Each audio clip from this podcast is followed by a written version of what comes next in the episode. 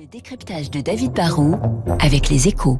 Avec MNG Investments. Et si vos investissements avaient un impact positif sur la société de demain? Bonjour David. Bonjour Renaud. Conséquence de la guerre en Ukraine, Decathlon annonce la fermeture de ses magasins en Russie. Ouais, alors effectivement, ils vont baisser le, les rideaux des 60 magasins et puis du site de e-commerce qu'ils ont en Russie. Mais attention, hein, le leader mondial de la distribution d'articles de sport ne quitte pas le pays, il suspend ses activités. Et deuxième précision importante, hein, il ne recule pas sous la pression de l'opinion euh, publique.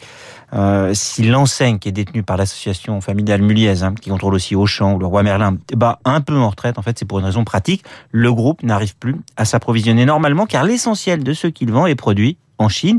Et même si officiellement le courant commercial entre la Chine et la Russie n'a pas été coupé, la logistique est perturbée et puis surtout, le distributeur entend respecter scrupuleusement les sanctions internationales instaurées contre la Russie qui interdisent par exemple de facturer des opérations en dollars. Est-ce que cela veut dire, euh, David, que les autres magasins détenus par euh, Muliez comme Auchan ou le Roi Merlin vont aussi fermer? A priori et à court terme, non. Hein. Le patron d'Auchan l'a rappelé dimanche dernier dans le JDD. Il défend le maintien de son activité sur place en disant qu'il fait travailler des dizaines de milliers de personnes qui ne sont pas responsables de la guerre. Il ajoute qu'il rend un service essentiel hein, en contribuant à nourrir la population.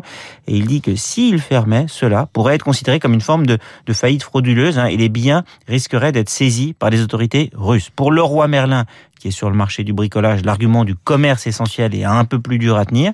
Mais le roi Merlin n'est pas dans la même situation que Decathlon.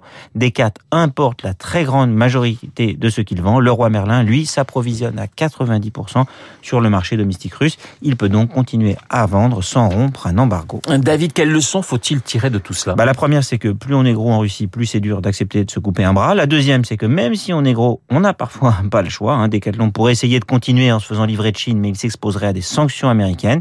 Les Muliez, vous le savez, ont beaucoup d'actifs dans le monde.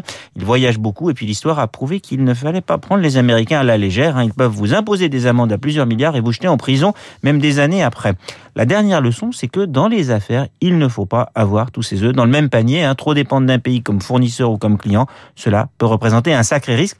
La leçon du Covid depuis deux ans, c'était qu'il fallait diversifier sa base de fournisseurs. La leçon d'aujourd'hui, de la guerre et des sanctions contre la Russie, c'est qu'il faut avoir un chiffre d'affaires le plus diversifié géographiquement possible. La grande peur de nombreux groupes aujourd'hui, qu'ils se se fournissent ou qu'ils vendent en Chine, c'est d'ailleurs qu'un jour un incident avec Pékin coupe ce pays du reste du monde comme la Russie aujourd'hui. Le décryptage de David Barrou sur l'antenne de Radio Classique dans une minute 20, le journal de 8 heures. Je vous rappelle mon invité à 8h15, le philosophe